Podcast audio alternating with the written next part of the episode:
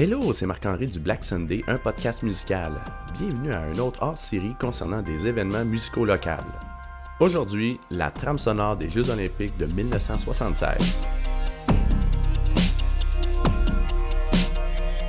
À l'été 1976, Montréal accueillait la 21e Olympiade de l'ère moderne.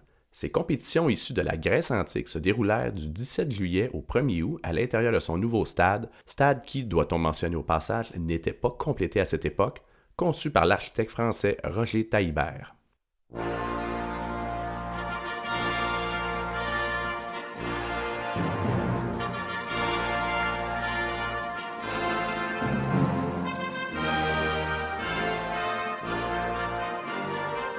6084 sportives et sportifs de 92 nations prirent part à 198 compétitions. L'événement avait marqué les esprits du monde entier. On pense particulièrement à la performance de la gymnaste roumaine Nadia Comaneci, où celle-ci avait obtenu la note maximale de 10 au bord asymétrique.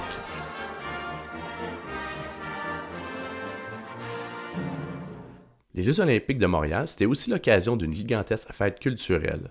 Au programme, il y avait une panoplie de spectacles, souvent gratuits, qui mettaient en vedette des orchestres, des troupes de danse, théâtre, d'opéra, des spectacles pour enfants, des groupes de musique populaire, des mimes, des magiciens, des expositions de peinture et autres arts plastiques, d'artisanat et de sculpture, ainsi que deux festivals de films. Mais ce qui nous intéresse aujourd'hui, c'est la musique officielle de ces Jeux. Car il faut préciser qu'au passage, ce que la particularité accordée à cet événement sportif est que c'était la première fois que le CIO, Comité international olympique, autorisait pour les Jeux d'été la présentation d'un programme culturel à contenu exclusivement national, majoritairement de la province du Québec. Et c'est dans ce contexte qu'on aurait eu l'idée d'une commande spéciale, soit la création d'une bande sonore et de chansons promotionnelles, un peu à l'image d'une soundtrack d'un film.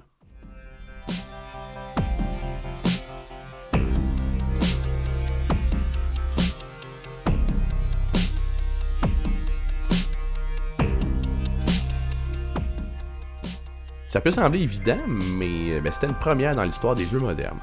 Et cette première, ben, elle n'arrive pas sans histoire. Au départ, la musique des cérémonies d'ouverture, qui était célébrée en présence de la reine Elisabeth II, dit au passage, et celle de la cérémonie de clôture fut créée à partir d'œuvres du compositeur canadien André Mathieu. D'ailleurs, il était déjà décédé depuis 1968 à seulement 39 ans.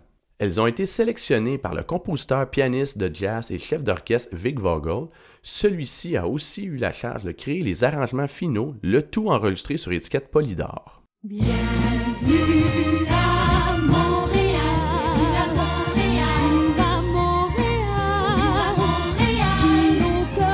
Et c'est à ce moment qu'apparaît la chanson Bienvenue à Montréal, écrit par Vogel sur des paroles de Claude Lacombe, chantées dans les versions françaises et anglaises par René Simard, alors qu'il était âgé seulement de 15 ans à l'époque, la pièce fut publiée avant les Jeux comme un outil de promotion.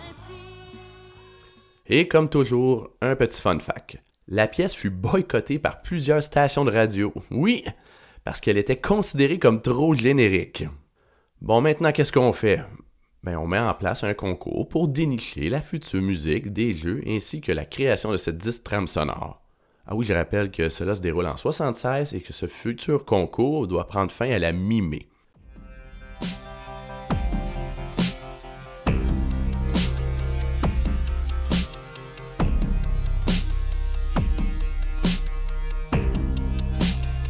Ce sera le rôle de l'auteur-compositeur Stéphane Venn d'organiser de présider le concours Chansons des Jeux de Montréal.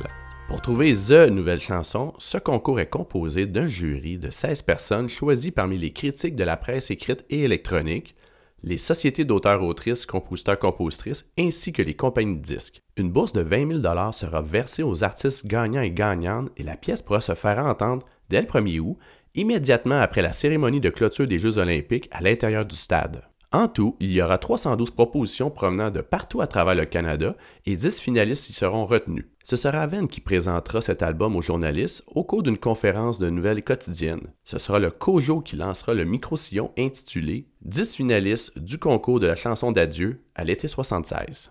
Pour un autre fun fact, le COJO, soit le comité d'organisation des Jeux olympiques, comité qui inclut les membres du CIO, a estimé un chiffre de 1 milliard de personnes qui auraient entendu la pièce à l'époque et on parle toujours de l'année 76. D'ailleurs, celui-ci prévoyait des ventes de plus de 30 000 disques, et ce, dès la première semaine de sa parution. Je.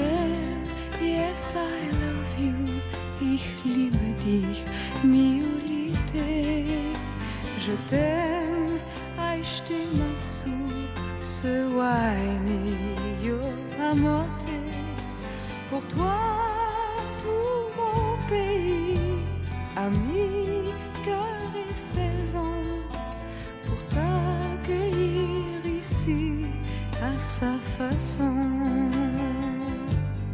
Au final, ce sera la pièce Je t'aime interprétée par Estelle Sainte-Croix qui remportera le concours de la chanson d'adieu. Cette pièce fut écrite par Jean Robitaille et Christian Saint-Roch. Mais ce qui est vraiment intéressant est que ce dernier, ainsi qu'Estelle, étaient des membres du groupe Villemort Blues Band, un groupe rock montréalais aux accents classe de musique latine et africaine qui a surtout été actif au cours de la période 73 à 75. On considère le travail de Villemort Blues Band très significatif dans le domaine du rock québécois des années 70. Et je vous en propose un extrait.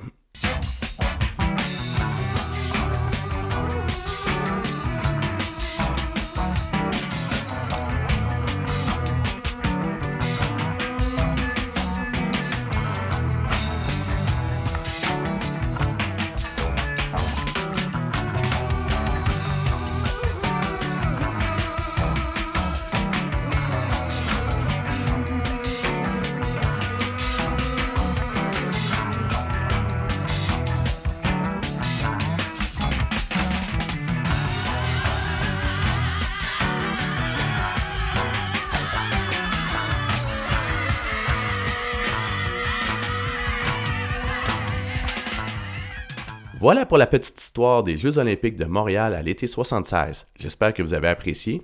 Ici Marc-André pour du Black Sunday qui vous donne rendez-vous pour un autre hors-série. Ciao!